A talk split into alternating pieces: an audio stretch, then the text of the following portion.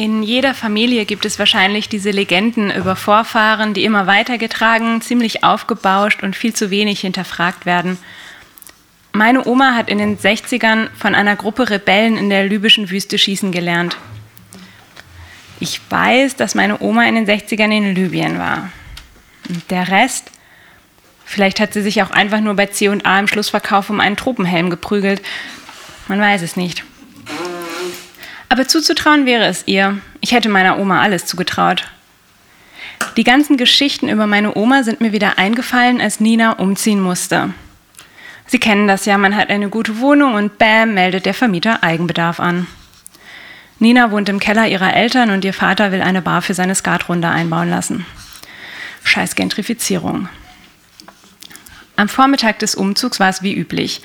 Nina hatte fünf ihrer Freunde verpflichtet, beim Umziehen ist es wie in der Politik, eine Hand wäscht die andere und genau wie in der Politik leidet man ganz schnell an Totalamnesie, sobald man seine Versprechen einlösen soll. Holgers Auto sprang nicht an, Simones Meerschweinchen hatte Heuschnupfen und Utes Opa hat geheiratet. Als einzige war also ich da. Ich hatte den Termin mit unserer Brunch-Verabredung verwechselt. Wir schufteten den ganzen Tag. Ninas Vater bestellte uns immerhin Pizza und gegen Abend, als wir schon völlig K.O. waren, räumten wir die letzte Kiste für den Tag aus. Drin war ein Ouija-Board, ein sogenanntes Hexenbrett. Es gehörte meiner Oma. Nina hatte es offenbar aufbewahrt. Eigentlich war meine Oma Künstlerin und sie hieß auch nicht Oma. Natürlich nicht, keine Oma heißt Oma. Aber meine Oma wurde auch nicht so genannt. Jeder rief sie Mimi von der Kassiererin im Supermarkt bis zu ihren Enkeln.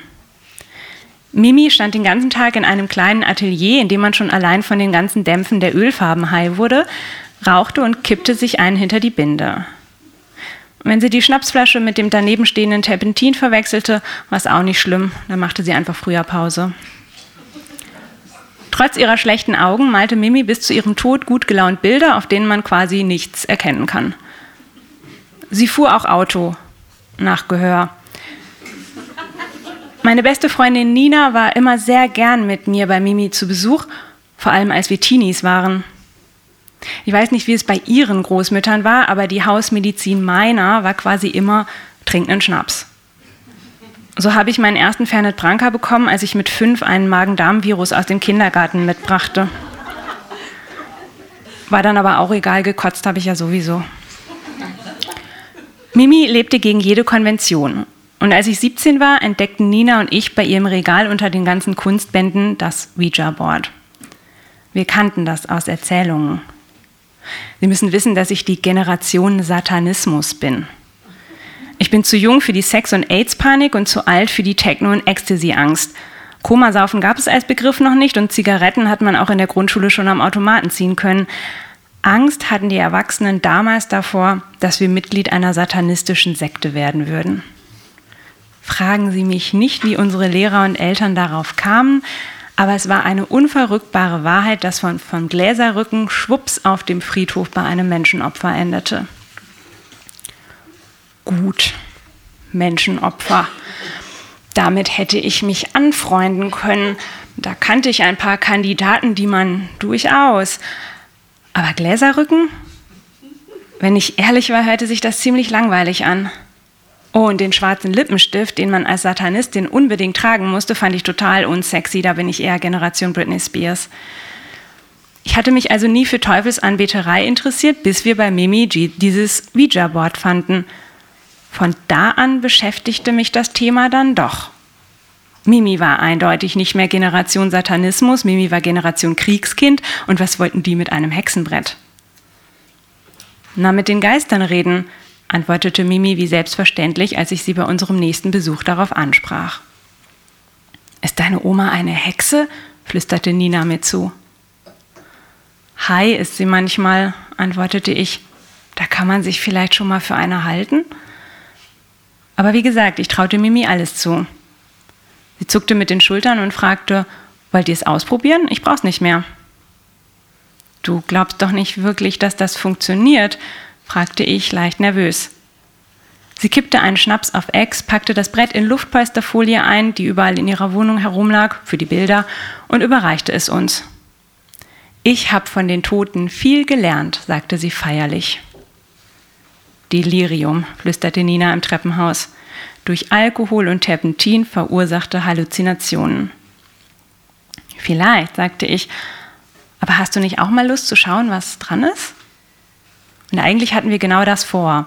Nina wollte im Keller ihrer Eltern eine Party geben, aber dann war es in dem Sommer etwas zu heiß und die ganzen Zigaretten und der Schnaps zu viel für Mimis Herz. Mit den Toten reden. Weder Nina noch ich erwähnten nach Mimis Beerdigung das Ouija-Board jemals wieder. Ich wusste nicht einmal, dass Nina es aufbewahrt hatte, bis zu ihrem Umzug. Mimi ist jetzt seit 20 Jahren tot und manchmal vermisse ich sie noch sehr. Als ich das Ouija-Board so plötzlich in den Händen hielt, fühlte ich mich mit einem Schlag wieder in ihre Wohnung versetzt. Der Terpentingeruch, die Luftpolsterfolie, der Schnaps und die Zigaretten. Und weil wir nach dem anstrengenden Tag mit einem Wein erschöpft auf dem Sofa saßen und ich mich in der Phase befand, in der man so müde ist, dass die Realität ein bisschen zu verschwimmen beginnt, sagte ich, lass es uns probieren. Nina war ebenfalls so müde, dass sie jeden Protest vergaß, und so stellten wir das Brett auf einen Umzugskarton, ich trank mein Weinglas aus und drehte es um. Wir setzten uns im Schneidersitz jeweils an eine Seite und fassten uns an den Händen. Dann warteten wir. Ich begann mich schon beinahe zu langweilen, da zitterte das Glas. Nina sah mich an, ich sah Nina an, dann starrten wir auf mein Weinglas, das sich leicht nach rechts, nach links und zurück bewegte. I, C, H buchstabierte Nina nach und nach, bis wir schließlich einen ganzen Satz hatten. Ich brauche einen Schnaps. Was zum? fragte Nina. Mimi? fragte ich. Wen hattest du erwartet? Den Papst? meldete das Brett. Der trinkt sicher auch gern Schnaps, sagte Nina. Scheiße, es funktioniert, mehr brachte ich nicht heraus. Wie geht's dir, Kind? fragte das Brett. Hast du einen guten Schulabschluss gemacht?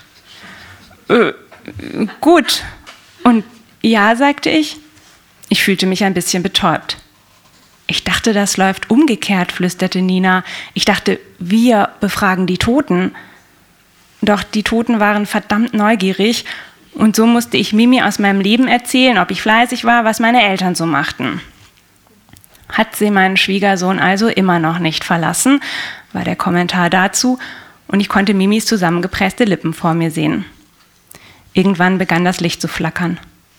Die Verbindung reißt ab, orakelte Nina. Es war ja fast so schlimm wie mein WLAN beim Unity Media. Wir hatten noch nichts gefragt. Und dieser eine Satz, den Mimi damals gesagt hatte, was hast du von den Toten gelernt, fragte ich, von deinen, von unseren Vorfahren.